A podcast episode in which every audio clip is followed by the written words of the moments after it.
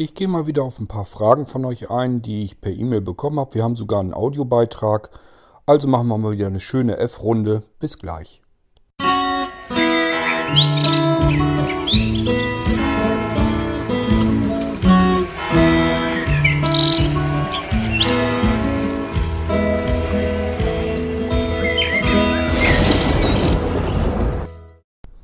So, wir machen wieder eine Folge, also die mit F endet. F wie Fragen und Antworten. Ähm, es geht also so ein bisschen um die E-Mails, die von euch reingekommen sind. Und äh, wie gesagt, wir haben auch einen Audiobeitrag, über den ich mich freue, den ich hier natürlich dann mit einfügen möchte. Fangen wir also mal an. Äh, ich hatte eine E-Mail von dem Dennis bekommen, die ist schon ein paar Tage her. Ähm, ich gebe die jetzt nur aus Erinnerung wieder. Die war aber nicht so fürchterlich lang, von daher weiß ich noch, was da drin stand. Der Dennis äh, meinte, dass er die Podcasts, die Irgendwasser-Folgen zwar auch lang findet, aber bei weitem nicht langweilig. Das heißt, er hört die ganz gerne. Und äh, ist natürlich schön. Er meinte bloß, er hätte noch ein paar Verbesserungsvorschläge. Und zwar zum einen ist ihm aufgefallen, dass das Intro und das Outro lauter oft sind als das, was ich euch dazwischen dann erzähle.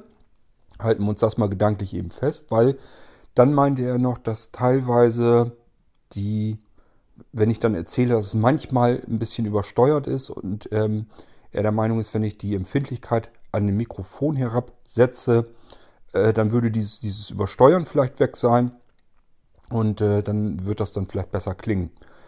Ähm, Dennis, jetzt überleg mal, jetzt bring mal deine erste und die andere Frage zusammen. Du sagst selber, Outro und Intro sind lauter. Und äh, wenn ich jetzt beim Mikrofon die Empfindlichkeit runterdrehe, das heißt, es wird dann noch leiser, das, was ich dazwischen spreche. Dementsprechend kommt dir dann das Intro und Outro noch lauter vor. Dies mit dem Übersteuern hat gar nicht mal so unbedingt ganz viel mit, dem, mit der Empfindlichkeit zu tun. Prinzipiell technisch gesehen natürlich schon, hast du recht. Bloß, ähm, wie ich schon äh, erwähnte, äh, das ist ein Handmikrofon. Ich kann das nicht mal eben zwei Stunden in exakt demselben Abstand immer vor, vor den Mund halten. Das geht nicht. Ich lese also vor mich hin. Und dieses Übersteuern passiert im Prinzip dann, äh, das ist halt ein Richtmikrofon, wenn das relativ deutlich auf meinen Mund wirklich gerichtet ist. So wie jetzt habe ich es eben unter meinen Mund gerichtet. Das heißt, es äh, guckt jetzt sozusagen bei mir auf die Brust. Somit dürfte es jetzt keine Übersteuerung geben. Wahrscheinlich ist aber das Gesprochene wieder ein bisschen leiser dafür. Aber äh, das ist eben das, was wir machen können technisch. Wenn ich mir das jetzt ähm, wieder nach oben richte, dass es auf den Mund gerichtet ist, dass es wieder lauter bei euch ankommt, dann würde es wieder übersteuern. Und äh, einzige Alternative wäre halt, ich würde es mir vor den Mund halten und das möchte ich ehrlich gesagt nicht. Ähm, das ist mir dann auch zu anstrengend. Ich denke aber mal, so im Großen und Ganzen geht das eigentlich ganz gut. Von daher hoffe ich mal, dass wir damit klarkommen. Ich werde sicherlich immer wieder mal so ein bisschen drin rumfummeln, rumhantieren und gucken, ähm, kann ich da noch irgendwas drehen, kann ich noch irgendwas beschicken, dass ich das von der Audioqualität her noch ein bisschen besser hinbekomme. Ähm, aber so, ähm, wie es jetzt bisher ist, denke ich mal, ähm, ist es zumindest ja nicht so schlimm, dass man es nicht mehr mit anhören könnte. Ihr wisst ja, dass ich selber auch sehr viele verschiedene Podcasts höre von anderen und ähm, ich denke mir manchmal, okay, die einen haben noch eine viel miesere Audioqualität, dann ist das eben so. Und es gibt natürlich welche, die haben viel bessere Soundqualität. Bei denen weiß ich das, äh, dass sie das meistens über einen Webdienst machen. Es gibt einen ganz tollen Webservice, da kann man eine Audiodatei reinschmeißen einfach, also hochladen, bekommt dann die Audiodatei überarbeitet wieder zurück, kann man sie sich wieder runterladen und das wird mit sehr professioneller Software überarbeitet. Das heißt, dass alles, was ein bisschen zu leise ist, wird angehoben und alles, was übersteuert wird, wird versucht runterzusenken. Es wird alles ein bisschen angeglichen, Rauschen wird entfernt, Knackser werden entfernt. Da kommt wirklich eine fast schon richtig gute Studioqualität bei heraus. Nur sind wir dann wieder in dem Bereich, das kann ich vom iPhone aus nicht machen. Wer beim iPhone schon mal versucht hat, auf der Webseite ähm, etwas hochzuladen, das ist ja meistens so eine, so eine Eingabezeile, dahinter ist so ein, ähm, ja, eine, Schaltfläche durchsuchen. Wenn man da draufklickt, dann würde beim iPhone eigentlich nur die Fotobibliothek aufgemacht. Das heißt, da kommt man nicht an irgendwelche Sounddateien oder an die iCloud oder sowas dran, sondern kann nur Fotos hochladen. Das äh, bringt mir hier nichts. Das heißt, sobald ich mit solchen Diensten wieder arbeiten wollte, damit eben eine richtig gute äh, Audioqualität hier beim Podcast rauskommt, ja, hab ich, kann ich mir das alles schon wieder schenken, was ich bisher hier gemacht habe. Äh, müsste ich alles wieder erst irgendwo hinspeichern, dass ich vom PC aus drankomme, dann vom PC aus die Datei wieder sozusagen nachbearbeiten, eben über diesen äh, externen Dienst und müsste das dann äh, genau genommen wieder importieren, wieder rüberbringen äh, auf das iPhone, von da aus dann wieder veröffentlichen. Das ist alles ein Firlefanz und Hin und Her. Äh, das funktioniert so nicht, das kann ich nicht machen. Und ich denke mal, äh, solange der Podcast so halbwegs vernünftig hörbar ist und nicht zu sehr stört, denke ich mal, kommen wir mit der Qualität her klar. Ich höre den ja auch, wie gesagt, immer Kontrolle. Äh, jede einzelne Folge habe ich mir auch angehört bisher. Und ich komme da durchaus hinter, wann was übersteuert ist und wann es halbwegs funktioniert. Und so im groben äh, Ganzen würde ich eigentlich meinen, geht es. Es ist nicht super, das weiß ich, ist nicht perfekt. Ich würde es perfekter hinkriegen. Das ist aber mit einem Mehraufwand verbunden, den ich ehrlich gesagt im Moment überhaupt nicht bereit wäre, den zu bringen. Weil dann geht das sofort wieder los, dass dieser Podcast bei der Aufzeichnung total nervt, weil ich da wieder viel zu viel Arbeit mit hätte. Ja, und dann weiß ich genau, was bei mir passieren würde. Dann würde ich sagen, nee, das kannst du heute nicht machen, dass du da so lange dran rumfummelst. Das machst du morgen, das machst du übermorgen, das machst du nächste Woche. Und dann schiebt sich das immer weiter wieder raus. Ja, und das Einzige, was dabei rüberkommt, ist, der Podcast würde sich zwar gut anhören, aber die Intervalle würden immer länger werden, so lange, bis er ganz veräppt. Und das wollte ich ja eben nicht. Ich wollte den Podcast schnell und einfach machen können. So wie jetzt. Ich sitze mal wieder auf dem Sofa, hab mal wieder meine Tasse Kaffee. Das heißt, ich habe gerade wieder ein bisschen Zeit, habe Fragen von euch bekommen. Zack, beantworten raus, fertig mit dem Ding. So wollte ich das gerne ja haben. Und da müssen wir eben auf so ein paar Kleinigkeiten verzichten. Ich denke mal, solange man das einigermaßen akustisch hier hinbekommt, dass es nicht zu sehr stört und nervt, äh, müsste es eigentlich funktionieren, denke ich. Aber trotzdem danke für deine Verbesserungsvorschläge. Wie gesagt, ich fummel immer so ein bisschen dran rum. Kann sein, dass wir da noch irgendwie ein bisschen was rausreißen können. Immer wenn ich was bemerke, dass man vielleicht das Mikrofon noch so und so vielleicht besser noch hält, ähm, dann mache ich das dann natürlich. So, dann habe ich die Christine. Die habe ich aber schon per E-Mail verarztet. Ähm, die suchte für ihre Ferienhäuschen oder Ferienwohnung oder was sie da hat, sucht sie ein Funkübertragungssystem, naja, hauptsächlich für Audiosignale. Ähm, es gibt ja unterschiedlichste Systeme. Sowas gibt es also, dass man einfach, äh, sie hat halt einen Fernseher bei sich in dieser Ferienwohnung. Da will sie halt irgendwie was anschließen können dann soll das per Funk übertragen werden und dann will sie ihren ganz normalen Kopfhörer, den sie bisher mit einer Verlängerungs, mit einem Verlängerungskabel an diesem Fernseher verbunden hat, möchte sie dann irgendwie per Funk wieder anschließen können und betreiben. Einfach weil sie wohl dauernd über ihr blödes Kabel stolpert und das nervt sie und sie möchte das halt möglichst über Funkstrecke machen, dass das wegkommt. So, ähm, habe ich ihr auch erzählt, sowas gibt es natürlich, kann man bei Blinzeln natürlich auch bestellen. Ähm, ist ja kein Problem. Man muss da wenn man in den normalen Handel oder so guckt, muss man ein bisschen aufpassen. Die sind sehr unterschiedlich, auch von den Funkfrequenzen, in denen die arbeiten. Ähm, die sind nicht alle gleich gut. Ich habe hier schon welche gehabt, die tauchten einfach nichts. Die habe ich wieder zurückgehen lassen müssen. Das funktionierte so nicht. Ähm, das war viel zu viel Störgeräusche und die Reichweite war nicht gut. Und sobald da eine Wand zwischen war, fing die an zu knacksen und zu rascheln. Das macht dann alles keinen Spaß. Das hat dann keinen Zweck gehabt. Die System, was ich ihr dann so empfohlen hatte, gut, ist ein bisschen teurer, ist ja oft so, wenn die Sachen was taugen sollen.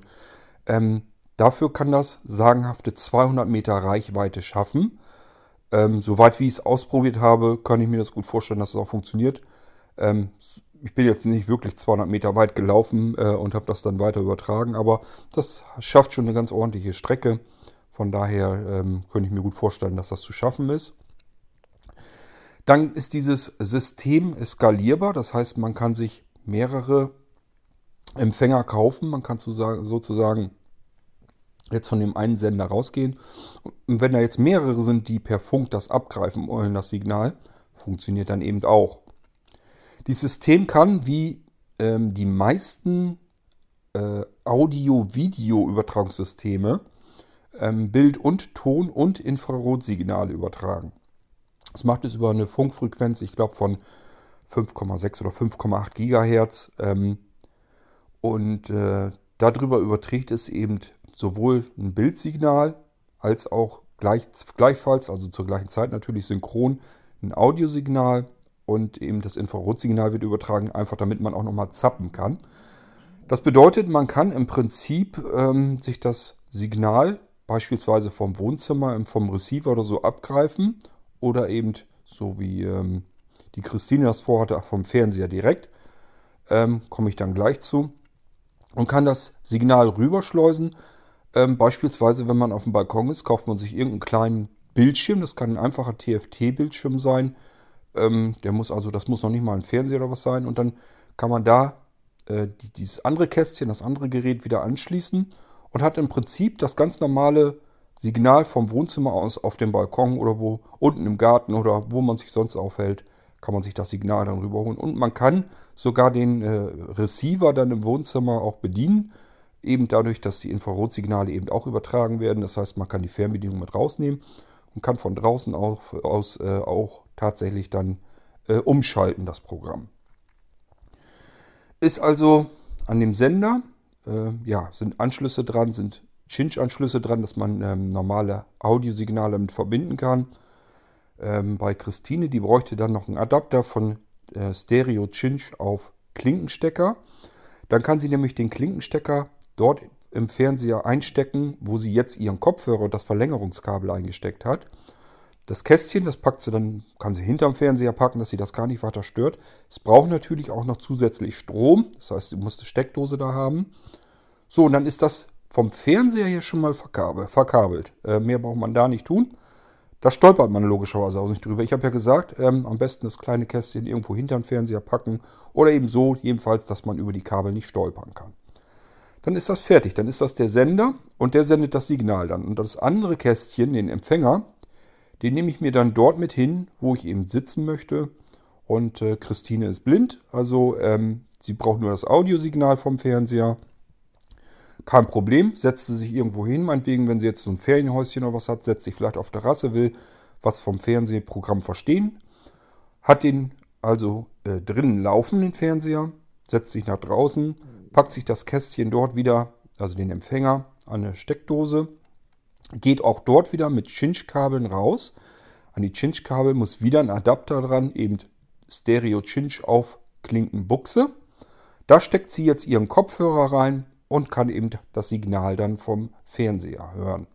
Und wenn sie jetzt ähm, den Sender und den Empfänger für, für das Infrarotsignal, wenn sie das sich auch noch so hinlegt, das ist auch wieder so ein kleines Kabel. Ähm, das eine Kabel, also im Prinzip äh, der, den, der, das, der Sender sozusagen, der den Fernseher drinnen bedienen soll, ähm, das muss man natürlich so ein bisschen so platzieren, deswegen ist das Kabel auch ein bisschen länger dann, dass der äh, auf den Infrarotempfänger des Fernsehers natürlich dann auch gerichtet ist. Dann kann man das umschalten. Ist ganz klar, da muss eine einigermaßen Sichtverbindung sein. Das muss nicht ganz perfekt sein, weil diese Dinger immer äh, ja sehr empfindlich sind und im Prinzip schon Reflexionen im Raum ausreichen würde damit der Infrarotempfänger im Fernsehen das äh, mitbekommt. Aber im Prinzip sollte man es so ein bisschen haben, dass das so ein bisschen Sichtempfang hat. Dann funktioniert das ganz gut. Und dann kann sie einfach die Fernbedienung mit rausnehmen auf Terrasse und kann dann sogar umschalten. Da muss sie die Fernbedienung einfach auf den Infrarotempfänger an ihrem Kästchen, das sie draußen benutzt, noch drauf richten, kann dann eben den Fernseher drin umschalten. Das würde dann auch alles funktionieren. Natürlich auch lauter und leiser und sowas. Würde dann auch alles gehen. Dieses Set besteht also aus zwei kleinen Kästchen, zwei Netzteilen und äh, ein bisschen Kabeln, die man braucht, um den ganzen Krempel zu verbinden. Und dann hat man im Prinzip einen Sender, einen Empfänger und äh, kann sich damit das Signal in der, im Radius von 200 Metern eben übertragen per Funk. So, und somit hat man dann diese, diesen Kabelkram nicht mehr stolpert nicht mehr über ein Verlängerungskabel. Und vor allen Dingen, man kann ja noch viel weiter sich wegsetzen. Man kann mal eben sogar ins andere Stockwerk oder eben, wie ich jetzt meinte, draußen auf die Terrasse setzen oder auf den Balkon. Funktioniert dann ja alles. Ist dann ja alles kein Problem mehr. 200 Meter, da kommt man schon ganz ordentlich weit mit. Selbst wenn die 200 Meter nicht erreicht würden, wie gesagt, ich habe es nicht getestet, und es wären nur 150 oder 100 Meter, ist ja immer noch sehr weit. Äh, Im Normalfall reicht das auf dem Grundstück dann noch komplett aus. So, natürlich fragt die Christine dann auch noch, was der ganze Spaß kosten würde. Die, ähm, das Set bestehend, also es ist ein Einstiegsset, bestehend aus Sender und Empfänger. Das kostet 129 Euro. Wie gesagt, man kann dann Empfänger und sogar noch Sender dazu kaufen. Die können also auf unterschiedlichen Kanälen, kann man die miteinander verknüpfen, dann komplettes Sender- und Empfangsnetzwerk sich sozusagen selber draus basteln. Das würde dann auch alles gehen. Und ähm, sie bräuchte, wie gesagt, noch ein paar Adapter dazu. Das ist ein bisschen Münzbereich. Da habe ich jetzt die Preise nicht exakt im Kopf, aber das war dann nicht mehr ganz so teuer. Das ist dann, macht da nicht viel aus. Aber das wäre so ein Set, so ein System, und das ich auch empfehlen kann. Im Gegensatz zu vielen anderen, die wirklich nicht viel getaucht haben. Ähm, weil das eben von der Qualität her vernünftig ist und weil es äh, skalierbar ist, erweiterbar ist und einfach weil es vernünftig funktioniert. Ähm, wie gesagt, es gibt billigere Systeme, die gehen dann bis auch unter die 100 Euro runter. Ähm, aber äh, ja, unter dem Billing habe ich selbst jetzt noch nichts gefunden, was jetzt vernünftig getaugt hätte, wo ich gesagt hätte, das kannst du weiterempfehlen. Und das wäre jetzt so ein System, so wie ich ihr das empfehlen kann. Ähm, Christine wohnt in Österreich. Ähm, ich habe ihr auch schon geraten, sie soll einfach mal dort in einen Elektronikhandel gehen. Ähm, kann sich da ja auch nochmal beraten lassen.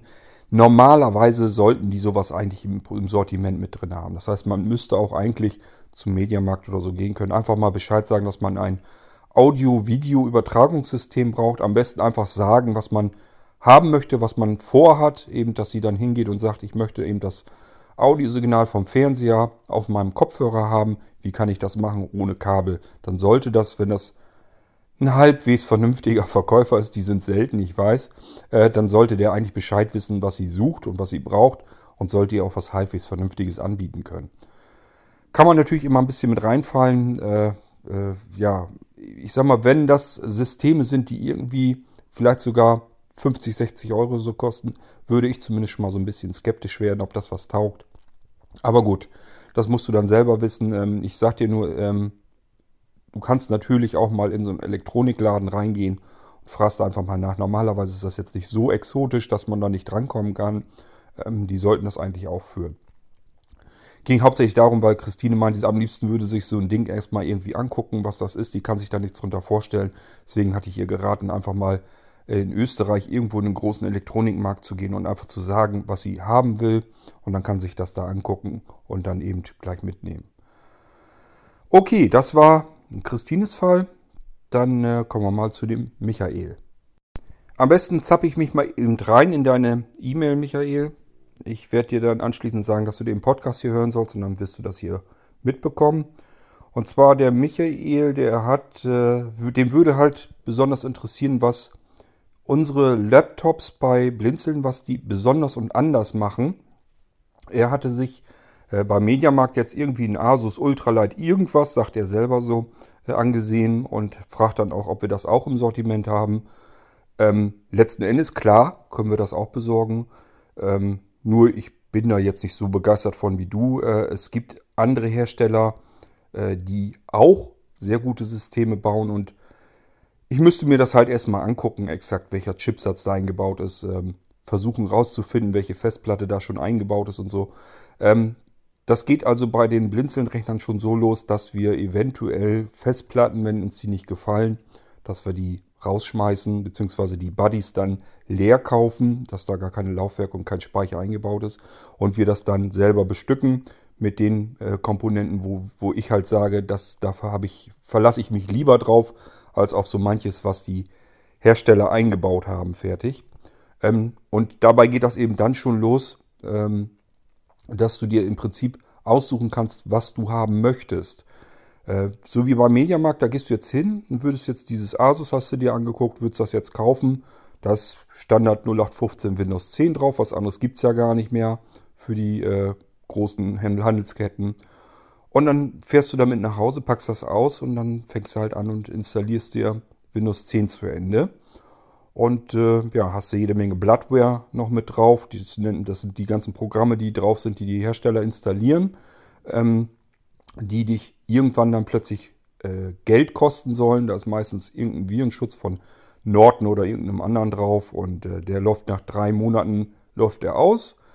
Wird natürlich anders dargestellt, wird natürlich mit geworben, dass du ja drei Monate schon mal kostenlos, gratis mal oben, oben drauf, so, so, weil sie ja so nett sind, äh, für dein Notebook schon drei Monate kostenlos äh, Virenschutz bekommst. Äh, und im Endeffekt, äh, ja, nach drei Monaten wirst du halt zur Kasse gebeten oder musst den ganzen Krempel da wieder weginstallieren. Zumal das immer, ja, Virenschutzsysteme sind, ähm, die mehr Arbeit und Ärger machen, als sie helfen. Und vor allem, die du blind nicht bedienen kannst. Das ist das Schlimmste an der ganzen Sache. Gut, ähm, das musst du aber dann alles selber entscheiden. Nur das ist eben der Ausgangspunkt, den du hast, wenn du dir jetzt eben dieses Asus beim Mediamarkt kaufst. Das ist dann ein Gerät, das ist fertig so vom Hersteller, wie es halt ist. Da kannst du nichts dran rumändern, rumdoktern. Äh, da ist das in Windows 10 drauf, was der Hersteller so vorinstalliert da drauf geknallt hat. Eventuell sind da irgendwelche dicken Recovery-Partitionen auf deiner Festplatte drauf, die über ein System des Herstellers funktionieren, das du blind überhaupt nicht bedienen kannst. Nützt dir also nichts, verbraucht dir nur jede Menge Platz ähm, auf der Festplatte. Die lassen sich auch nicht normal, im normalen äh, Fall eigentlich nicht so eben mal löschen. Heißt, du kannst noch nicht mal in die Datenträgerverwaltung gehen von Windows, kannst dann das Ding anklicken und sagen, das will ich jetzt löschen. Funktioniert so nicht. Ähm, das muss man wissen, wie das funktioniert. Ich weiß es natürlich. Ähm, also das sind alles so Sachen, ja, du hast halt ein fix und fertiges Gerät im Prinzip, was aber nur vorinstalliert ist. Heißt, die ganze Arbeit, die anschließend wirklich kommt, die hast du dann. Äh, das ist nicht barrierefrei, es ist nicht, nicht von, von sich her nicht äh, direkt blind bedienbar. Ähm, da ist logischerweise auch kein Screenreader und nichts drauf. Äh, die Software musst du dir alle zusammensuchen und dann selber installieren. Und dann ist sie eben installiert ins System. Äh, jede Installation belastet ein System unnötig. Auch da haben wir andere Möglichkeiten. Aber, äh, Michael, bevor ich dir das jetzt alles nochmal erkläre, das macht nämlich keinen Sinn, weil ich dazu hier schon mal eine komplette Folge gemacht habe. Da muss ich jetzt wieder umschalten und mich nämlich selber umgucken, in welcher Folge wir das abgehandelt haben. Dann guckst du nämlich in den Irgendwasser Podcast und suchst dir die Folge raus. Ich suche dir mal eben heraus, welche Folge das war. Ähm, ja, schauen wir mal. Es sind schon wieder eine Menge Folgen von da ab gewesen. Äh, meine Güte. Ich glaube, ich podcaste zu viel.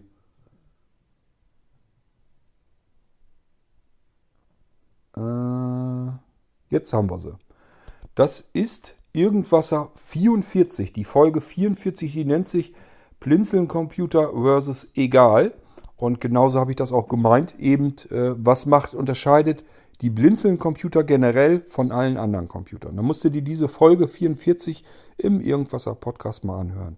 Vermutlich äh, wirst du am liebsten die in MP3-Versionen dir anhören wollen. Dann ist die URL, wie du da rankommst, http Doppelpunkt Schrägstrich Schrägstrich. Ganz normal.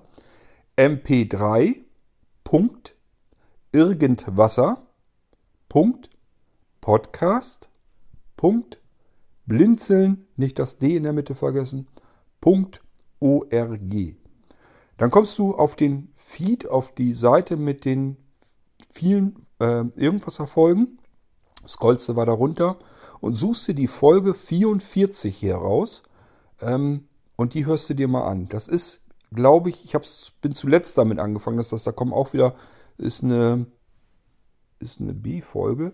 Ähm, hatte ich, glaube ich, aber auch erst irgendwelche Fragen beantwortet und bin dann später erst dann äh, eingestiegen und habe dann äh, eine Frage beantwortet, die eben genau das gestellt hatte. Die gleiche Frage, die du jetzt auch wieder hast. Nämlich, ähm, was unterscheidet die Blinzeln-Computer von anderen Computern? Hör dir bitte die Folge nochmal an und wenn du dann darüber hinaus immer noch Fragen hast, dann stellst du mir die bitte nochmal.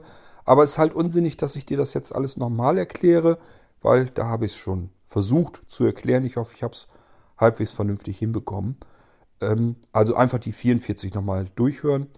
Äh, ich hoffe, dass die so interessant genug für dich ist, dass du dir die mal komplett durchhören kannst, ohne Ohrenschmerzen zu bekommen.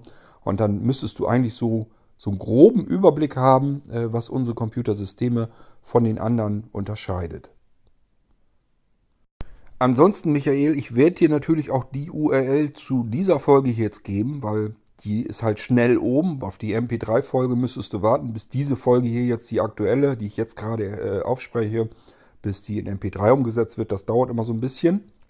Von daher hast du auch von mir eine andere Adresse bekommen, nämlich die http irgendwasser.podcast.blinzeln.org.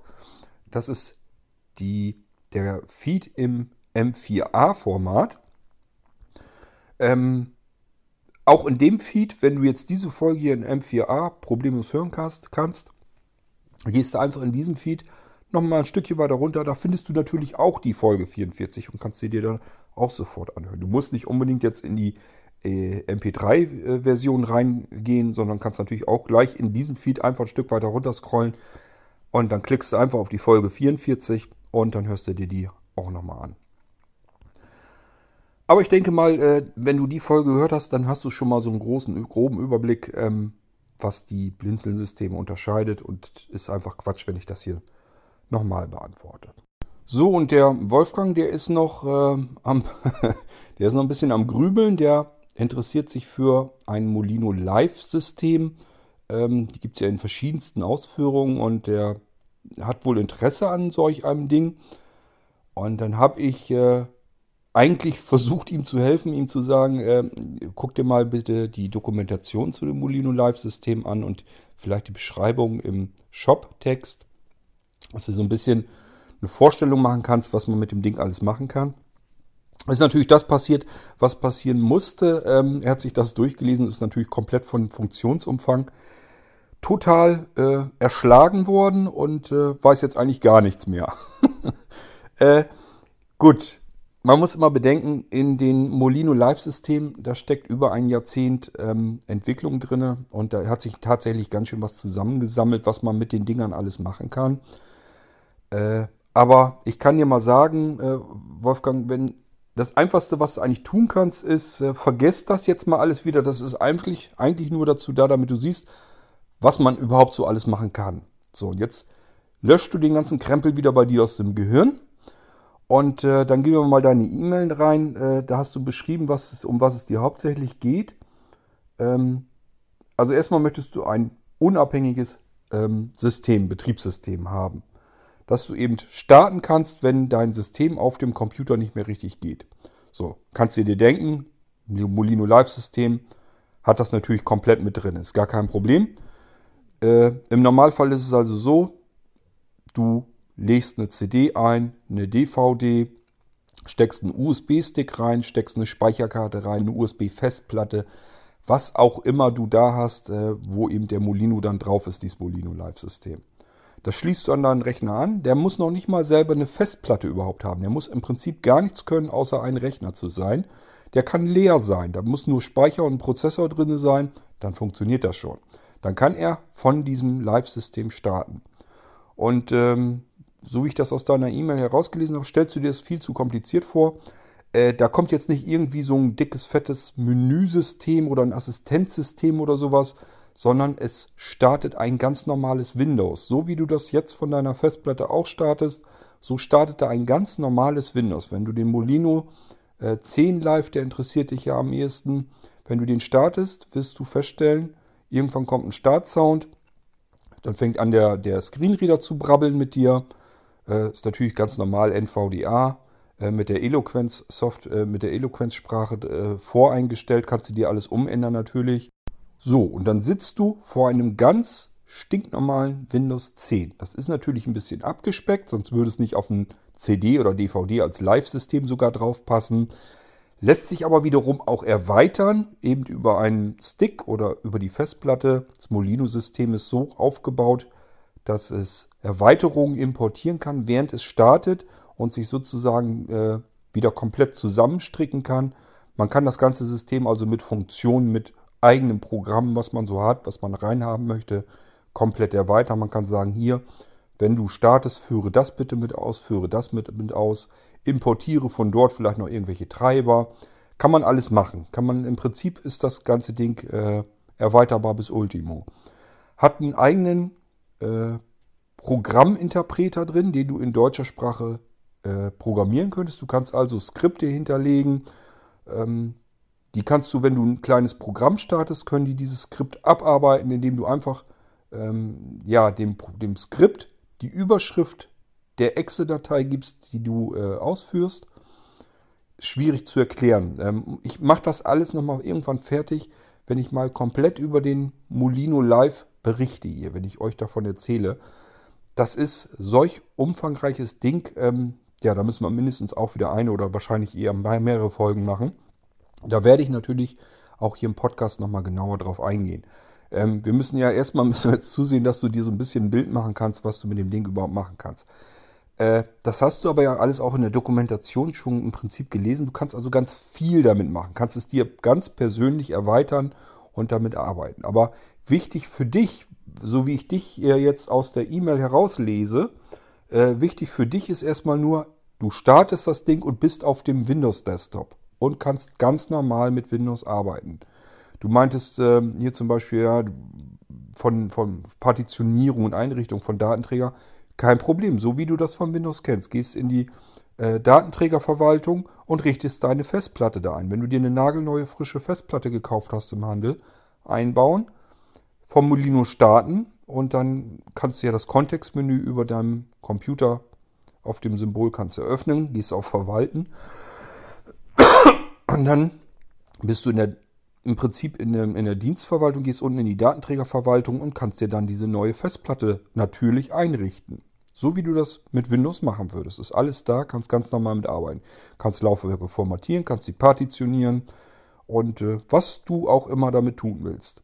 Alles kein Problem. Ist eine ganz normale Windows-Arbeitsumgebung für dich. Und die startet auch direkt da rein. Da kommt nicht erst irgendein Assistenzsystem. Was kommt, ist ein Boot-Menü. Äh, das Molino Live-System haben also ein eigenes Boot-Menü. Ähm, das interessiert dich aber gar nicht. Das ist auch nur ganz relativ kurz eingeblendet, ein paar Sekunden. Dann geht das wieder aus und startet ganz normal durch. Das ist nur für diejenigen, die noch einen Sehrest haben. Die können an der Stelle noch ein bisschen was verändern, können sagen, nee, jetzt habe ich mich vertan, starte doch lieber von der Festplatte oder schalte den Computer aus oder starte den neu oder starte irgendwas anderes. Ähm, blindlings braucht man das aber auch nicht bedienen können. Einfach reinstecken, äh, abwarten, bis das Ding sich meldet ähm, kommt also ein Startsound und kommt der Screenreader und dann kannst du ganz normal mit dem Ding arbeiten. Wer noch einen Sehrest hat, sind auch äh, Hilfsmittel drauf, dass äh, der Desktop vergrößert dargestellt werden kann, dass eine Invertierung dabei ist. Ähm, ja, Lupenfunktionen, äh, ist halt alles Mögliche dann noch wieder mit drin. Der Mauspfeil wird dann stark vergrößert, sodass man mit einem Seerester auch mitarbeiten kann.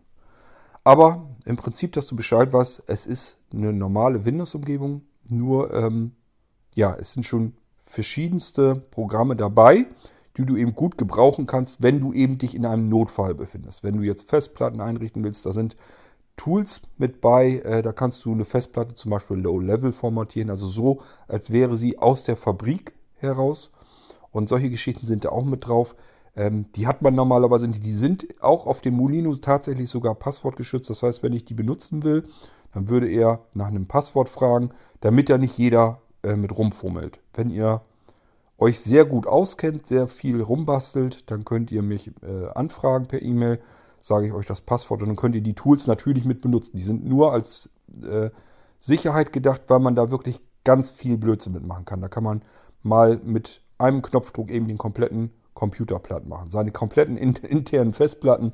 Ähm, da sind eben Rettungstools mit bei, wenn was mal wirklich schief gegangen ist und alles daneben geht, dann kann man mit diesen Rettungstools arbeiten.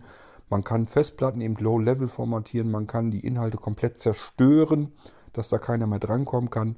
Solche Sachen sind da eben mit drin. Und ähm, ja, damit da nicht jeder wild drauf rumklicken kann. Ich kenne ja die Leute, die klicken alles an, probieren alles rum und aus und dann funktioniert plötzlich alles nicht mehr und dann ist natürlich der Molino dran schuld.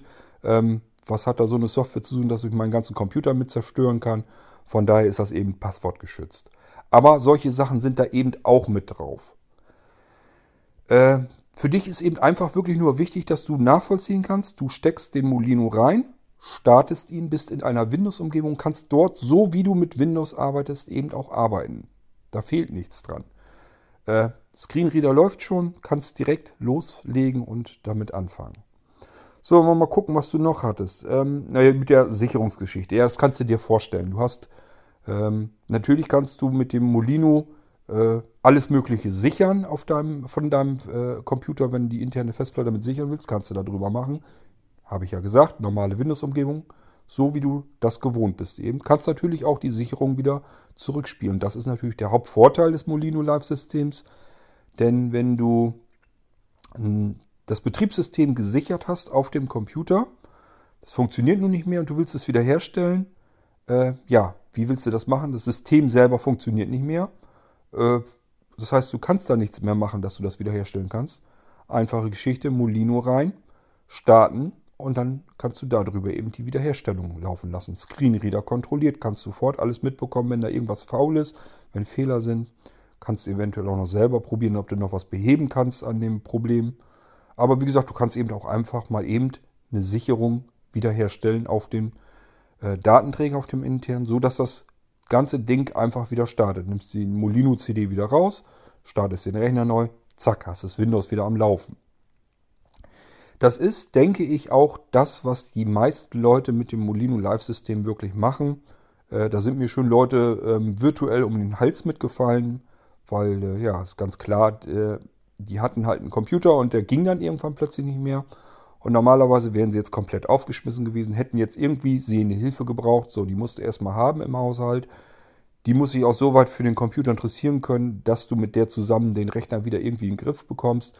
Musst dich selber ja auch so ein bisschen auskennen, dass du den Rechner wieder in den Griff bekommst. Alles nicht so einfach. So, und einfach als mit so einem Molino-Ding geht es eben einfach nicht. Windows kennt man, den Screenreader ist man gewohnt, man kann damit also arbeiten.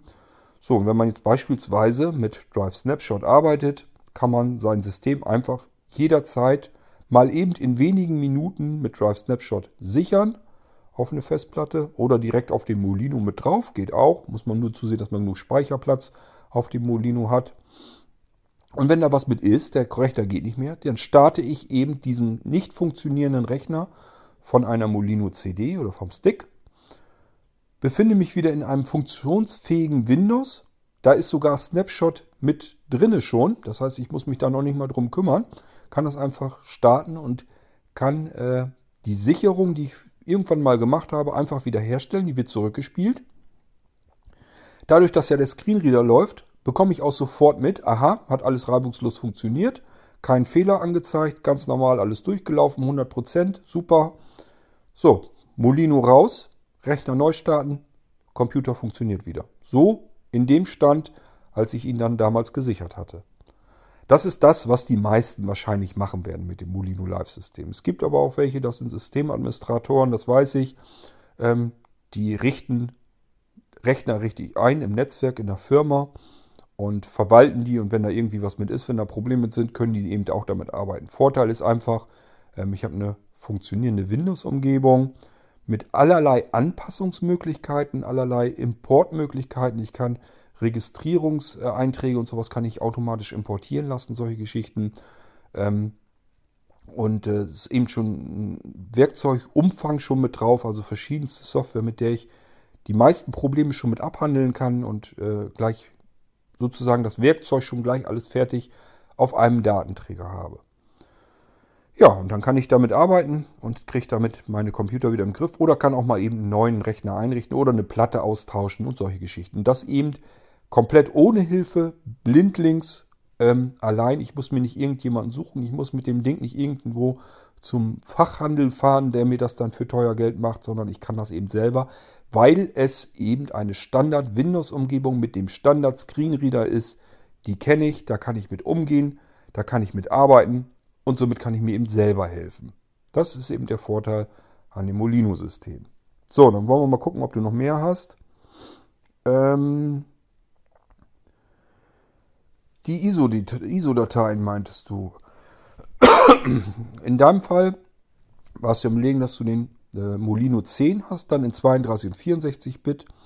Äh, da fragtest du, ob das zwei ISO-Dateien, also dass du da zwei CDs oder DVDs von machen kannst oder ob das alles auf einer ISO-Datei ist.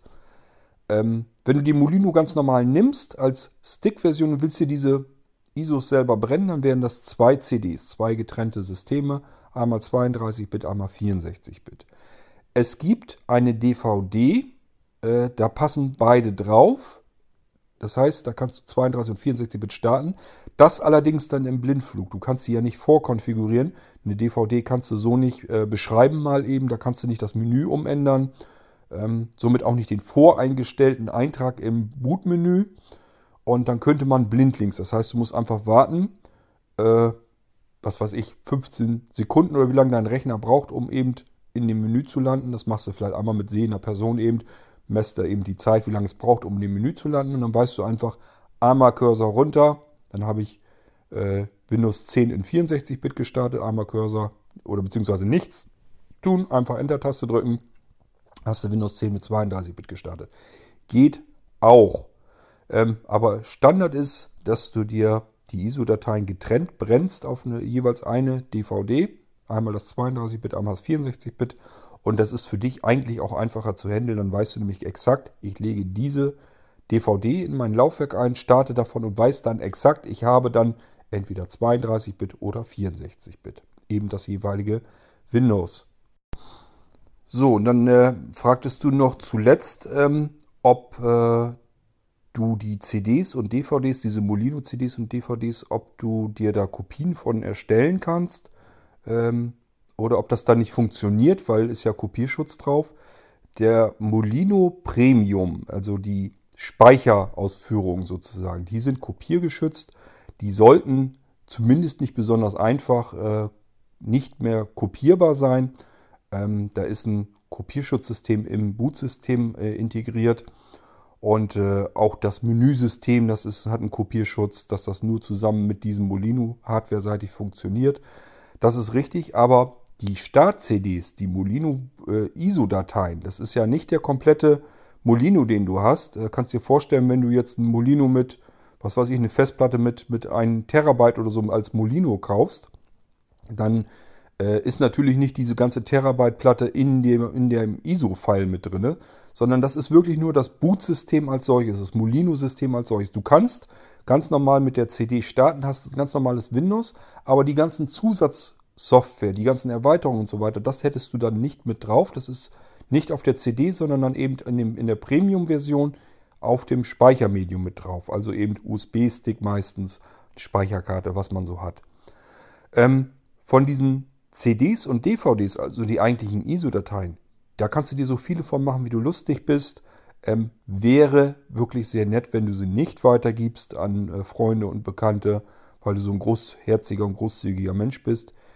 Denk immer dran, steckt Schweine viel Arbeit drin und äh, das hat mit Geld verdienen hier sowieso nichts zu tun. Ähm, die Zeit, die da reingebuttert ist, da komme ich auf einen einstelligen Münzbetrag im unteren Bereich äh, wenn ich das in die Stunden jeweils reinrechne. Also es ist ähm, im Prinzip so ein bisschen nur, äh, wenn ihr diese Molinos kauft, ist das im Prinzip eigentlich nur eine Entschädigung für die Zeit, die ich da reingeproppt habe. Einfach, dass ich mit Anja mal eben wieder essen gehen kann oder mal ins, ins Kino oder ins Theater gehen kann oder sowas. Dann kann ich das so ein bisschen mit ausgleichen, dass die hier so viele Abende dann auf mich verzichten muss, weil ich eben an diesen Molinos dann wieder gesessen habe, ähm, damit ihr auch ein ein Werkzeug habt, ein digitales, mit dem ihr euren Computeralltag stark vereinfachen könnt. Ich bin ja auch immer für euch da, Support und wenn ihr irgendwie sagt, ihr könnt noch dieses und jenes als Funktion gebrauchen, ich programmiere euch das. Äh, das heißt, ich bin für euch auch da und dann hoffe ich einfach auf eure Fairness, dass ihr die Dinger nicht einfach wahllos herumgebt und weiterverteilt und anderen Leuten da eine kostenlose Freude mitmachen wollt. Ähm, wäre ein bisschen schade äh, wenn ich dahinter komme, ich möchte mit euch wetten, dann ist meine Motivation auch komplett äh, über Bord gegangen. Dann habe ich auch keine Lust mehr, da weiter Zeit reinzustecken. Aber so ähm, ist das okay schon. Ich muss da jetzt nicht Geld mit verdienen, aber äh, ich fände es halt auch ätzend, wenn die Leute das weiter verteilen. Das kannst du dir ja denken, das weißt du auch. Habe ich jetzt aber auch keine Bedenken jetzt. Die Leute, die äh, die Molinos, die Molino Live-Systeme benutzen, die werden hoffentlich erkennen, dass da Arbeit drin steckt und ähm, dass man da nun nicht unbedingt kostenlose Kopien verteilen sollte. Ansonsten für dich, für deinen Gebrauch, kein Problem, mach dir so viele Kopien, so viele CDs, wie du möchtest. Da ist kein Limit oder sowas drin. Du kannst also, da ist ähm, ein Programm äh, drauf auf dem Molino, wenn du jetzt einen USB-Stick kaufst. Das ist ein Programm, das nennt sich Moliso. Moliso fragt dich dann, welches, was möchtest du denn hier jetzt als ähm, CD oder DVD brennen? Und dann kannst du auswählen, ich habe hier einen Molino 10 in 32 Bit, den möchte ich jetzt als CD haben.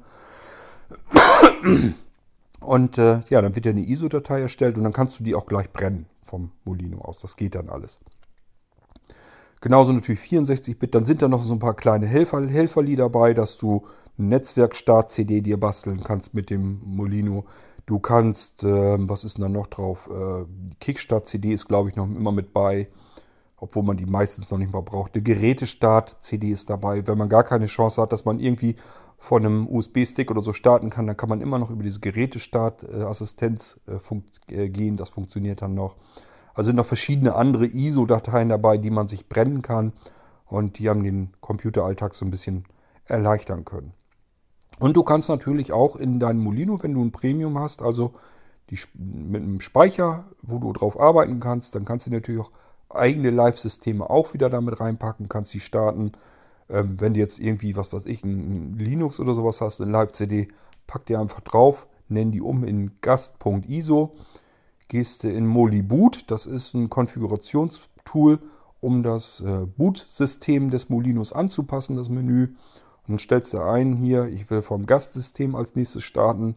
Dann ist das fertig konfiguriert, steckst einen Stick rein, dann wird eben die Live- CD dann direkt gestartet, ohne dass du da irgendwie was von tun musst oder können musst. Kannst einfach irgendeine Live-ISO-Datei aus dem Internet dir nehmen, auf deinem Molino-Stick abspeichern, eben über Moliboot sagen, ich will jetzt das Gastsystem als nächstes starten, dann ist das Ding erledigt. Du brauchst keine CD mehr starten, du brauchst auch gar kein DVD-Laufwerk an dem jeweiligen Rechner, kannst also die ähm, eigene ähm, ISO-Dateien dann auch noch booten.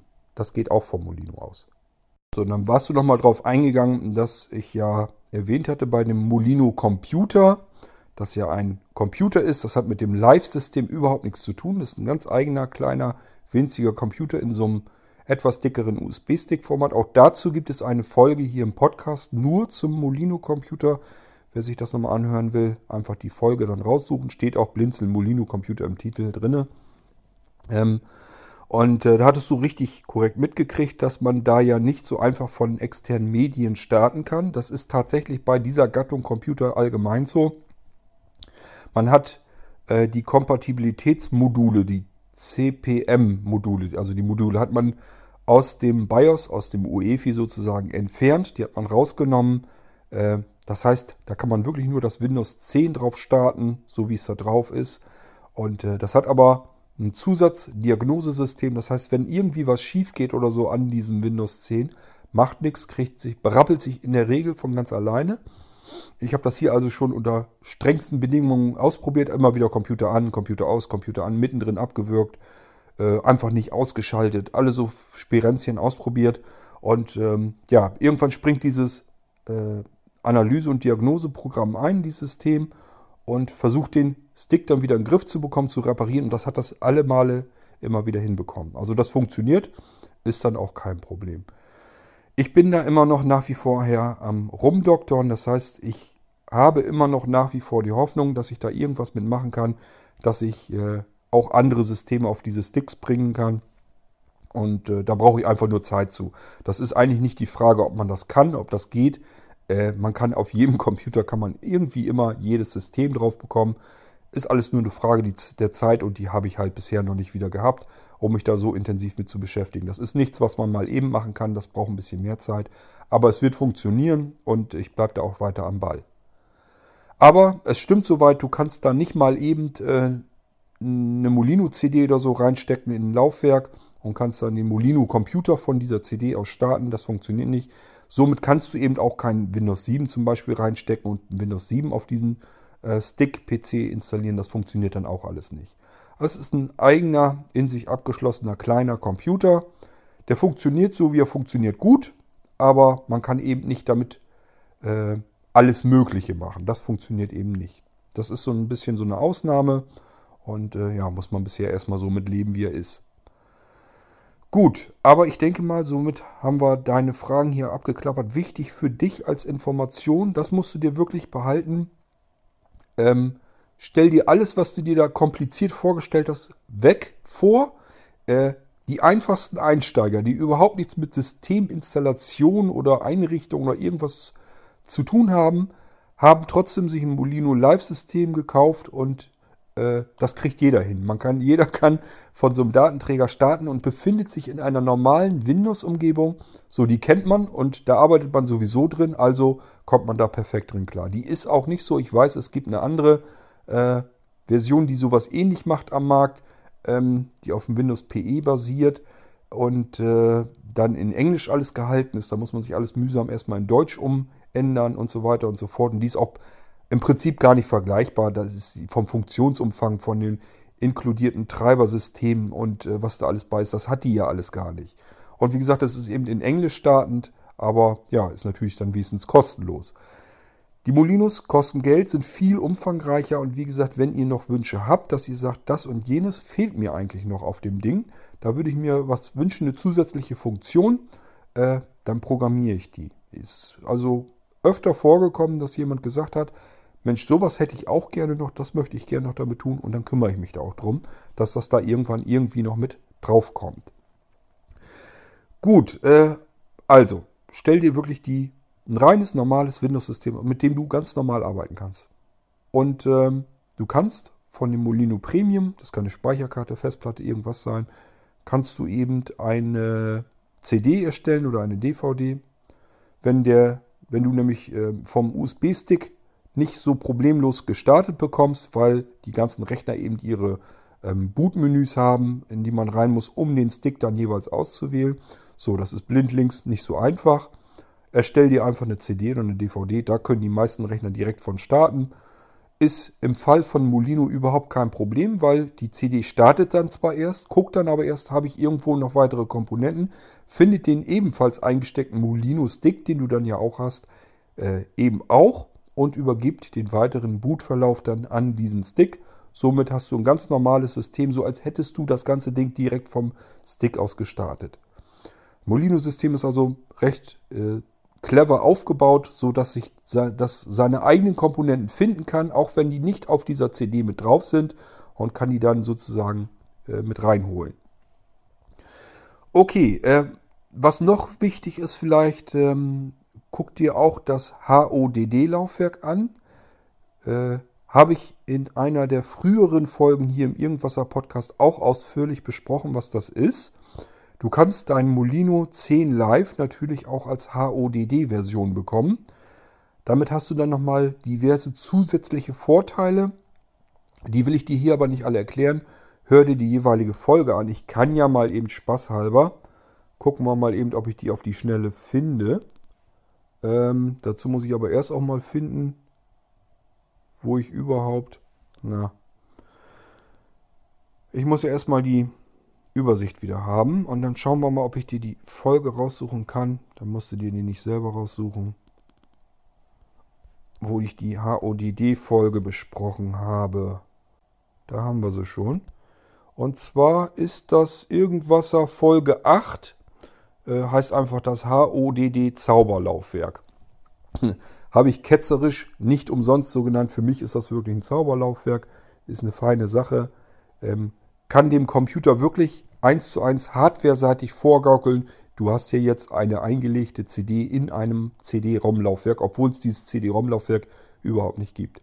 Geht genauso mit DVD, Blu-ray-Disc, kann das alles emulieren und wirklich dem Computer vorgaukeln an einem USB-Anschluss. Hier, das hier ist jetzt ein hardwareseitiges DVD-Laufwerk und dann kannst du da mit Knopfdruck eine ISO-Datei einlegen und dann ist das wie eine eingelegte CD in einem angeschlossenen DVD-Laufwerk. Das kann der Computer nicht mehr unterscheiden von einem tatsächlich angeklemmten DVD-Laufwerk.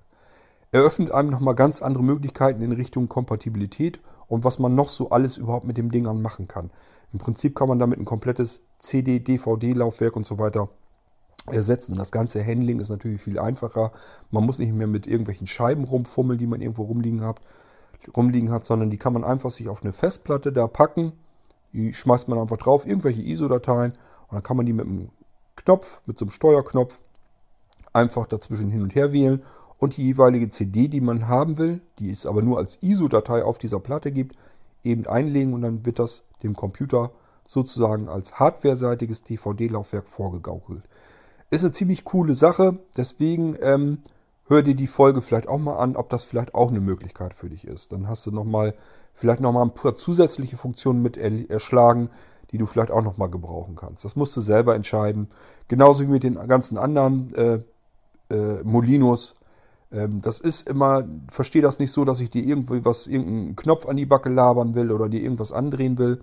Äh, absolut nicht, ist völlig egal. Du musst, musst das jetzt nicht kaufen, um irgendwie einen Gefallen zu tun, nur wenn dir das was halt bringt. Ich versuche dir nur zu erklären, was es gibt, wo die Unterschiede sind und ob, dann, ob das was für dich ist und was dann davon etwas für dich ist. Das musst du dann ganz allein und selber entscheiden. Das, ich kann dir bloß Fragen im Prinzip beantworten. Wenn du dann sagst, ähm, ich weiß immer noch nicht und ich möchte dies und jenes, und es soll vielleicht nicht so teuer werden oder so, dann würde ich eben danach dir erzählen, was du machen kannst. Und wenn du sagst, ähm, dies mit dem HODD-Laufwerk, das klingt soweit interessant, ich weiß aber nicht, ob ich es richtig verstanden habe, kannst du dann nochmal was zu erzählen, dann erzähle ich dir auch dazu einfach nochmal was. Ähm, einfach dann nachfragen. Nochmal für alle, falls hier jemand zuhört, der ein HODD-Laufwerk bestellt hat und noch nicht geliefert bekommen hat. Ich bin bei der zweiten Charge sozusagen am Einrichten der HODD-Laufwerke, wühle mich da so durch, ist auch alles Handarbeit, müssen alle einzeln zusammengebaut und gefertigt werden und eingerichtet werden. Ähm, das ist nicht mal ebenso und deswegen dauert das alles ein bisschen. Und ich hatte zwischendurch ja auch verschiedene Probleme. Ähm, und wichtig, das habe ich auch schon an anderer Folge schon mal erwähnt, ich erwähne es aber hier trotzdem noch, um möglichst viele damit abzufrühstücken, dass möglichst viele Leute die Informationen haben. Wichtig, wenn ihr euer HODD-Laufwerk habt, die hat, das hat ja seitlich diesen kleinen Knopf, den man nach oben und unten drücken und reindrücken kann. Dieses mit dem Reindrücken, das macht man ja, um, ein ISO um eine ISO-Datei dann auszuwählen und einzulegen in das virtuelle Laufwerk. Diesen Knopf bitte nie länger als ein oder zwei Sekunden gedrückt halten, weil dann kommt ihr in ein Firmware-Menü hinein, bei dem ihr verschiedene Funktionen habt. Und wenn ihr da wild herumfuchtelt, ohne sehen zu können, so wie ich eben auch, ähm, dann kann es euch passieren, dass ihr euch die Festplatte zum Beispiel deaktiviert. Das HODD-Laufwerk, wenn man das anschließt, kommen ja immer zwei Laufwerke zum Vorschein, nämlich einmal als Festplatte, ganz normale Festplatte, die eingebaut ist, und zum zweiten eben ein Blu-ray-Disc oder ein DVD-ROM oder ein CD-ROM-Laufwerk. So, und wenn äh, ihr in dieses Firmware, das ist mir eben passiert, ich habe eben zu lange auf diesen Knopf, den habe ich zu lange reingedrückt gehabt und dann bin ich in dieses Firmware-Menü gekommen. Ja, und dann ist mir das passiert, dass ich wild rumgefuchtelt habe, weil ich dachte, hm, funktioniert jetzt gar nicht mehr, was ist denn los? Und dann ist mir genau das passiert, was eben nicht passieren sollte. Ich habe mir den Festplattenteil deaktiviert. Das kann man dann nämlich machen. Man kann sagen, ich möchte DVD und Festplatte äh, angezeigt bekommen, wenn ich den USB-Stecker einstecke. Oder aber ich möchte nur das DVD-Laufwerk oder nur die Festplatte. Das kann man alles auswählen. Und da habe ich mir eben die Festplatte deaktiviert. Das würde euch eventuell dann auch passieren das wäre dann doof. Wenn ihr merkt, ihr habt doch mal zu lange reingedrückt und jetzt reagiert das da alles nicht mehr richtig, ähm, nicht weiter dran rumfummeln, sondern einfach USB-Stecker rausziehen, dass er der Festplatte den Strom wegnehmt äh, und sozusagen aus dem Menü wieder rauskommt. Das ist das Einfachste, was ihr machen könnt dann. Und ansonsten äh, diesen Knopf, wenn ihr den reindrückt, immer einfach nur einmal kurz reindrücken. Ganz normal, als wenn ihr eben einen Knopf eben dreimal reindrücken wollt, nicht gedrückt halten. Darum geht das im Prinzip nur. Dass ich das hier an der Stelle auch nochmal erwähnt habe, ich muss das unbedingt noch in die Dokumentation schreiben, dass ihr das dann auch wisst, dass ihr das nicht tun dürft.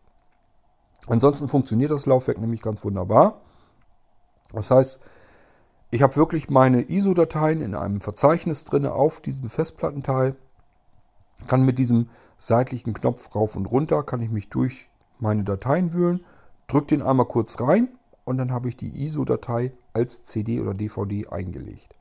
Und wie gesagt, wer sein HODD-Laufwerk noch nicht hat, das betrifft einerseits diejenigen, die äh, das mit, einem, mit einer großen Platte haben wollten, entweder mit äh, einer 2 Terabyte Festplatte oder 2 Terabyte SSHDD, also einem Hybridlaufwerk, die sowas haben, die mussten noch ein bisschen warten. Ähm, und äh, ja, auch noch einige andere warten da auch noch drauf. Es sind erst ein paar ausgeliefert worden und ich habe einfach noch ein paar, die mache ich jetzt der Reihe nach mit weiter fertig. Die gehen jetzt gerade erst immer so Tag für Tag mal raus. Dass ihr da aber auch Bescheid wisst, das äh, kommt, das ist auf dem Weg und die sind quasi so gut wie unterwegs zu euch. Okay, das war nochmal kurz zum HODD-Laufwerk und allgemein eben zu dem Molino Live-System für den Wolfgang. Und jetzt habe ich noch eine Audiodatei, äh, die hören wir uns dann nochmal eben an und äh, dann melde ich mich dazu nochmal. Hallo Kurt und alle anderen, die das jetzt halt auch mal hören. Sprich Kurt, du kannst es dann hier weitergeben. Liebe Grüße, der Podcast war sehr interessant. Interessant ist halt, weil man das in der Windows-Umgebung jetzt zu deinem letzten Podcast rede ich natürlich, sprich, dass du da mal alte Oldtimers gezeigt hast, dass es halt nicht mehr möglich ist, so wie man es halt gemacht hat, zum Teil im Einfachen zu sagen, dass man einfach die Files nur öffnet, das, was ich gerade tue, sondern dass der ganze Rotz von einem Programm meistens mitgeladen werden muss, was auch unmöglich viel Zeit kostet ähm, statt nur das ausgelöst wird, was im Programm halt wirklich benötigt wird oder in dem Moment ausgelöst wird. Und dann das immer wieder hin und her springt. Ist egal, jetzt habe ich auch mal meinen Senf dazu gegeben, ein bisschen. Alte Betriebssysteme, sagen wir mal so, ich habe mit äh, DOS angefangen und war dann sehr froh, wo es wieder weg war. Es ist ein bisschen, ähm, ja, eine Geschichte für sich. Sehr, ich fand das immer doof, sich 100.000 Befehle merken zu müssen und ja, war dann auch froh, wo ich, ich war ja früher mal sehen, wo dann das Mausgeschubse angefangen hat, also mit Windows, mit 3.11 und beziehungsweise Windows 95 und das war dann halt eine große Erleichterung. Hm, da hat man sich früher halt dann ähm, Sachen dann halt noch aufgeschrieben, wie was funktioniert. Und ja, heute ist es halt relativ, sagen wir mal, hm, wie kann man sagen, äh, einfacher geregelt, für, beziehungsweise für Sehende. Viele arbeiten ja auch mit, ob das jetzt ein Android oder ein iPhone ist. Ähm, der Vorteil liegt halt, was halt bei uns das Problem ist, halt, wenn man dann sehgeschädigt ist und das nicht mehr so richtig sieht. Man klickt, und klickt eine App an oder macht die halt auf. App für Programme jetzt generell. Und wenn da nicht viel drin ist, man sieht auf einen Blick, dass das dann da ist, dann ist das wunderbar für den sehenden Anwender, der muss sich nicht mehr da so durchfriemeln, wie wir das früher mussten, wie was funktioniert. Und ähm, ihm ist es eigentlich so ziemlich egal. Er kann es bedienen, dass daher auch Android durchgesetzt oder, oder jetzt speziell iPhone, ähm, iOS und so weiter. Ähm, da finde ich das schon praktisch, sagst, wenn äh, Programme auf einmal da sind, was uns für uns zum Nachteil ist. Ne? Seit Office 2007 jetzt die Word, Excel-Geschichten etc. sieht man das ja auch auf dem Punkt, aber wir müssen da erstmal hinkommen. Immer, ne? Und das ist dann halt nicht mehr, die müssen halt nicht mehr extra Lehrgänge so viel machen, weil du denen eigentlich zeigen, sagen kannst, auf Deutsch gesagt, Sehenden kannst du sagen, das Ding kann das jenes, wie schaue ich das nach und komme dahinter. Du musst also nicht mehr einen Lehrgang machen, dass er dann eine Verschachtelung hat bis zum geht nicht mehr. Wo kann das denn stecken? Ist wurscht. Das habe ich mal so nebenbei gegeben, was jetzt zum Vorteil ist. Ja, ich kenne auch noch den Commodore 64. Ich habe da auch gezockt. Sprich, und ähm, das war ein schönes Teil, wo dann natürlich jemand, wie du schon gesagt hast, ein Amiga 500er hatte, da sind einem die Augen aufgegangen, boah, was ist denn das für eine geile Grafik und überhaupt, aber es ist halt ein Kostenfaktor und das konnten sich halt wirklich nur die Besserverdienenden leisten. Ja, da war das als Jugendlicher nicht drin, sich mal so ein Ding zu kaufen. 64er ging noch, den konnte man sich dann schenken lassen, aber dann ähm, ein Amiga oder so und selbst ein 500er war schon ziemlich teuer und so weiter und so fort. Jetzt habe ich, glaube ich, genug losgelassen für jetzt. Ich weiß auch nicht, ob das jetzt reinnimmst, weil du da wieder sagst, ja, der Junge hat schon wieder zu viel geredet. Egal. Ich wünsche euch noch allen was und vor allem dir, Kurt. Mach weiter so. Tschö. So, das war der Wolf. Ähm, Wolf, vielen Dank. Du fragst, ob ich das hier äh, mit reinnehme. Nee, natürlich nicht. Das werde ich hier nicht mit in den Podcast reinnehmen. Äh, das wäre ja noch schöner. Du schwafelst viel zu viel und du weißt, hier in diesem Podcast wird ja nicht viel geschwafelt. Äh, da wird man wird alles auf knackigen Punkt gebracht und der Podcast hier, der soll ja auch höchste qualitative Ansprüchen äh, soll es genügen. Von daher wirst du sicherlich Verständnis dafür haben, dass ich deine Audiodatei hier nicht mit in den Podcast äh, abspielen kann. Äh, aber trotzdem schönen Dank.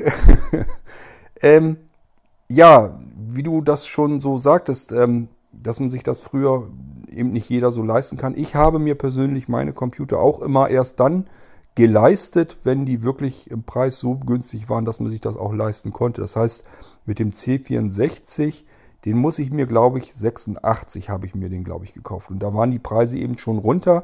Da wurde das Ding eben beim Aldi wirklich verramscht. Ich bin mir nicht mehr sicher, ob das Ding jetzt da 300 Mark oder was gekostet hat, aber teurer war auf keinen Fall. Und dann konnte ich mir den eben von meinem ersten Lehrlingsgehalt, äh, konnte ich mir das sozusagen dann erlauben. klar hat man noch zu Hause gewohnt und das Geld hatte ich dann relativ zur Verfügung. Da musste ich bloß ein bisschen Sprit für meinen Mofa dann haben. Äh, aber vom Großen und Ganzen her konnte ich mit dem Geld dann zumindest mir mal sowas dann endlich mal kaufen. Äh, davor wäre das auch nicht drin gewesen. Also so wie manche Kinder dann äh, Taschengeld gekriegt haben, so viel Taschengeld habe ich nicht bekommen, dass ich mir das hätte äh, kaufen können. Ich habe solche Geschenke dann auch nicht zu Weihnachten bekommen und ich bin auch der Meinung, das muss nicht sein. Man muss nicht unbedingt einen Computer zu Weihnachten geschenkt bekommen. Äh, ja, heute wäre es nicht mehr weiter tragisch, so teuer sind die Dinger nicht, aber damals hat das eben ein Schweinegeld gekostet und äh, so reich waren wir nun auch nicht. Äh, und das ging auch so weiter äh, mit dem Amiga. Ich habe den natürlich auch dann früh zu sehen bekommen und habe dann gedacht, ja, wäre natürlich klasse, so ein Ding zu haben. Kannst du aber vergessen. Viel zu teuer, wie du selber hier auch schon anmerktest. Selbst der Amiga 500 als eigentliches Einstiegsgerät war viel zu teuer. Auch da musste ich persönlich erst warten, bis Commodore pleite ging. Dann konnte ich mir erst meinen Amiga kaufen. Das hatte ich in einer anderen Folge schon mal erwähnt. Der erste war dann, das muss 1994 gewesen sein. Ähm, der erste war dann ein Amiga 1200. Das funktionierte alles nicht richtig, weil der war eben noch nicht lang auf dem Markt. Dann funktioniert die Software da drauf alle nicht. Hatte ich nur Ärger mit.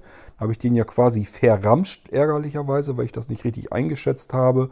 Ich hätte nur ein bisschen warten müssen, bis das alles angepasst ist. Habe ich nicht gemacht. Habe den verkauft und habe mir einfach einen schäbigen, gebrauchten A600 dann gekauft. Aber ich hatte immerhin dann endlich einen Amiga, äh, wovor ich davor immer erst äh, nur so träumen konnte, dass ich so ein Ding mal habe. Wie gesagt, so mehrere ja, über 1000 Mark für einen Computer oder so, das war einfach nicht drin. Das hätte ich mir nicht leisten können und das hätte ich auch nicht eingesehen. Und dann ging das halt los, dass auch so ein Amiga dann eben einen ganzen Zahn billiger war. Dann habe ich mir den gekauft.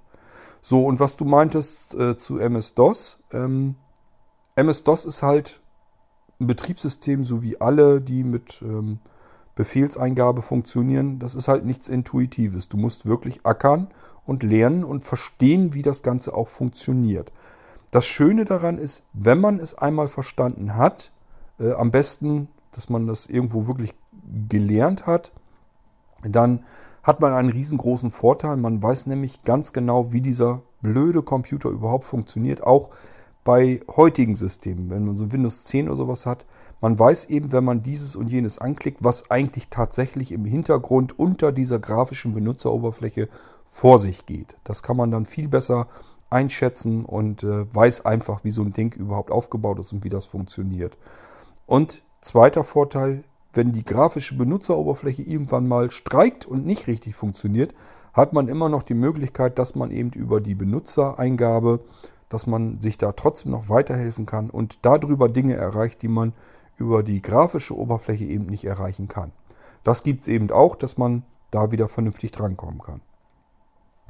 Das heißt, ähm, so ätzend Microsoft DOS eben zu lernen war, dass man sich damit zurechtfinden musste. Aber wenn man es dann einmal geschafft hat, hat das kapiert und kennt die Befehle so ein bisschen, dann äh, weiß man sich viel besser zu helfen und kann sich auch in diversen Notlagen eben ja, äh, selbst, selbst eben wieder helfen, dass man das wieder auf die Reihe bekommt und dass der Rechner dann eventuell wieder funktioniert, wo er vorher eben einen Fehler geschmissen hat.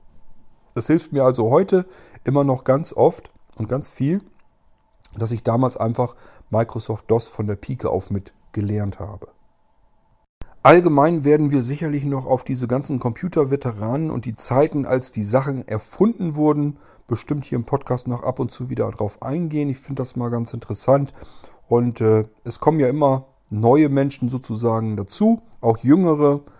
Äh, ja, woher sollen die das unbedingt immer so wissen, wenn die alten Säcke ihnen das nicht erzählen, wie es denn mal war? Von daher, so wie ich den alten Leuten zuhöre, wenn die von Konrad Zuse erzählen, wie der den Computer bei sich, äh, bei seinen Eltern im Wohnzimmer als riesengroßen Schrankwand quasi aufgebaut hat.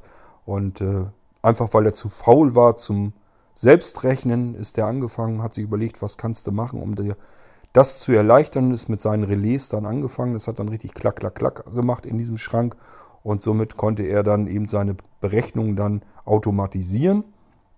Und äh, ja, wenn das von alten Leuten dann erzählt wird, wie der, die Zeit so war, ich finde das dann ganz interessant und so hoffe ich mir einfach, wenn man die Zeit, die man selber erlebt hat in den Anfängen, wenn man die dann weitergibt, dass das vielleicht andere Leute dann auch wieder spannend finden. Mit Sicherheit aber diejenigen, die vielleicht im ähnlichen Alter sind und vielleicht diese Zeit auch mitgemacht haben, die können das dann immer mit ihrer Vergangenheit so ein bisschen abgleichen. Allein das ist ja auch schon manchmal ganz spannend. Und ich habe eben damals schon eine Menge Computer miterlebt, habe viele Computer auch ausprobiert, habe nicht immer alle besessen, aber habe mich zumindest an allen mal so ein bisschen rumgetummelt und ein bisschen rumprobiert. Und meine Eindrücke, die ich noch so habe und die ich noch so in Erinnerung habe, die kann ich hier ruhig äh, dann wiedergeben. Und da können wir jedes Mal eine schöne Podcast-Folge zu machen. Denn ich denke mir immer, wenn man das dann vermischt, ich gucke dann einfach vielleicht mal in die Wikipedia, dass ich mir die technischen Daten daraus hole, denn ganz klar, die habe ich auch nicht mehr alle im Kopf und vermischt das dann so ein bisschen mit den eigenen Erinnerungen, dann hat man wieder eine vielleicht interessante Folge über irgendein altes Computersystem, das vielleicht so ein bisschen schon in Vergessenheit geraten ist und dass es das vielleicht eigentlich gar nicht verdient hat, weil das irgendwelche Besonderheiten hatten. Damals waren eben die Computer wirklich noch unterschiedlich, alle hatten komplett unterschiedliche Ansätze, haben versucht, unterschiedlich in die Märkte reinzugehen mit unterschiedlichen Stärken und Schwächen was man heute gar nicht mehr so unbedingt hat. Heute ist die Wahl meistens bei den meisten Leuten, entweder ich kaufe mir irgendeine so PC-Kiste, kann ich mir noch überlegen, will ich, das, will ich was in klein haben oder will ich so einen alten großen Kasten noch wieder haben oder will ich ein Notebook haben. Aber dann war es das im Prinzip schon so ungefähr. Und äh, die anderen, die kaufen sich dann vielleicht einen Mac mit, mit dem Apple-System dann eben drauf. Und äh, im Prinzip ist das aber die Hauptwahl, die wir heute haben. Ist ein bisschen langweilig eigentlich. Ähm, da gibt es noch viel mehr zu entdecken eigentlich.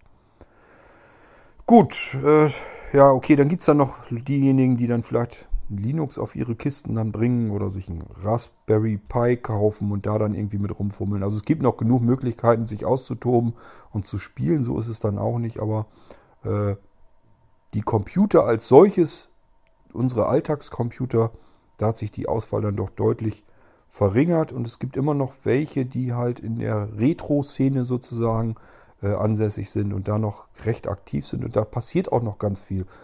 Ähm, das können sich viele nicht vorstellen, die eben aus diesem Bereich komplett raus sind, dass für den Commodore 64 auch heute noch immer neue Hardware entwickelt wird, neue Software und dass man da ganz normale, heutige, moderne Technologien mitlaufen lassen kann. Es gibt also wirklich Leute, die ihren C64 als Webserver dann noch mit benutzen.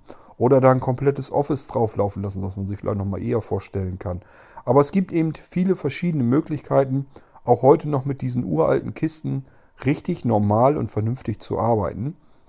Und äh, die haben immer noch teilweise sogar äh, ihre Stärken dann da drin. Gerade bei so einem C64, da kann man sich vorstellen, das ist alles im Kilobyte-Bereich. Ähm, das heißt, alle Programme, die da drauf sind, wenn die von schnellen Datenträger heutzutage geladen werden, das ist so, als wenn ich ein Programm starte und das ist sofort verfügbar.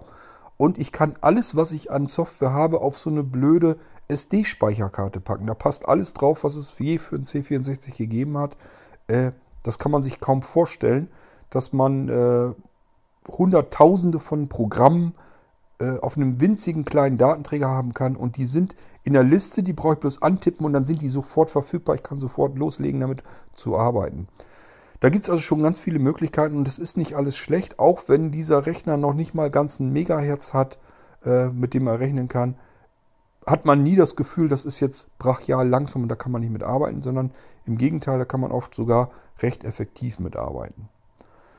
Da müssen wir eventuell dann wirklich mal hier im Irgendwasser Podcast auch ein bisschen drauf eingehen, auf diese Geschichten.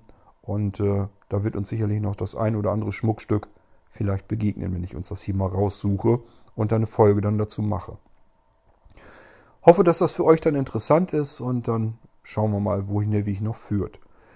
Das soll es für heute aber erstmal wieder gewesen sein. Das waren eure Fragen und Beiträge, für die ich mich nochmal ganz herzlich bedanke. Macht bitte weiter so. Wenn ihr Fragen habt, stellt die ruhig, dass ich euch die hier im Podcast beantworten kann. Ihr seht, äh, eventuell haben andere Leute da auch wieder was davon und äh, hatten die Frage vielleicht auch mal oder so nebenher jedenfalls, hätten aber jetzt sich nicht die Mühe gemacht, da mal extra deswegen eine E-Mail zu schreiben und anzufragen. Somit können die das hier einfach hören, haben dann auch gleich eine Antwort von mir bekommen. Gut, das war wieder eine F-Folge.